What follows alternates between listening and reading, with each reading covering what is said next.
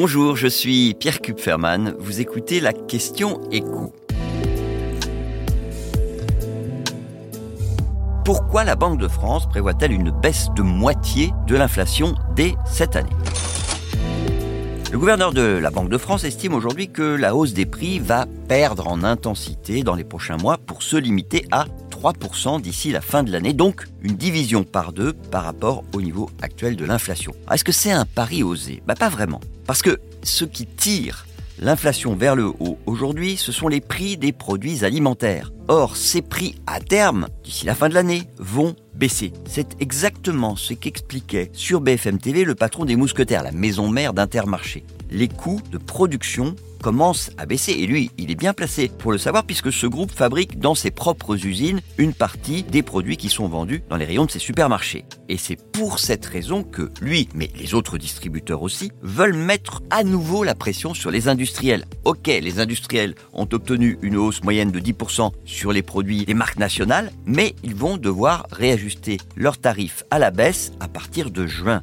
Qu'est-ce que dit le patron des mousquetaires? Que lorsque les prix étaient à la hausse, on a vu trois fois les industriels pour faire des hausses successives. Là, eh ben, la démarche elle est réciproque. Si ça baisse, on se revoit. Et c'est vrai que tout ce qui avait par le passé justifié les hausses de prix des produits alimentaires, l'envolée des cours des matières premières provoquées euh, par la guerre en Ukraine, tout ça c'est fini.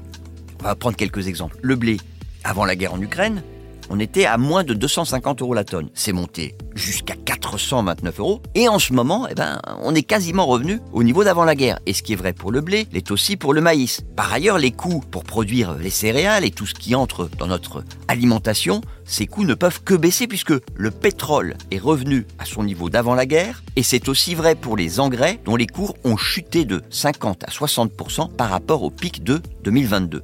Bon, là, on parle de la production agricole, mais si on regarde les coûts de fabrication des produits alimentaires, ben, qu'est-ce qu'on voit?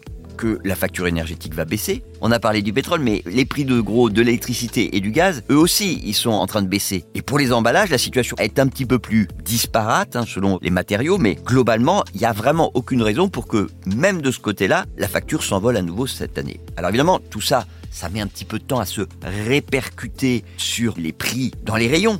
Pourquoi? Parce que vous avez des producteurs qui ont acheté leurs emballages quand ils étaient au plus haut.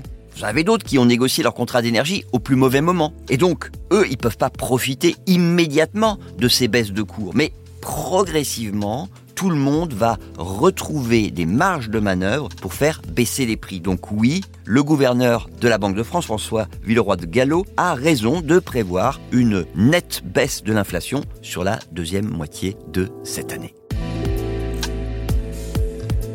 Vous venez d'écouter la question écho, le podcast quotidien pour répondre à toutes les questions que vous vous posez sur l'actualité économique. Abonnez-vous sur votre plateforme préférée pour ne rien manquer et pourquoi pas nous laisser une note ou un commentaire.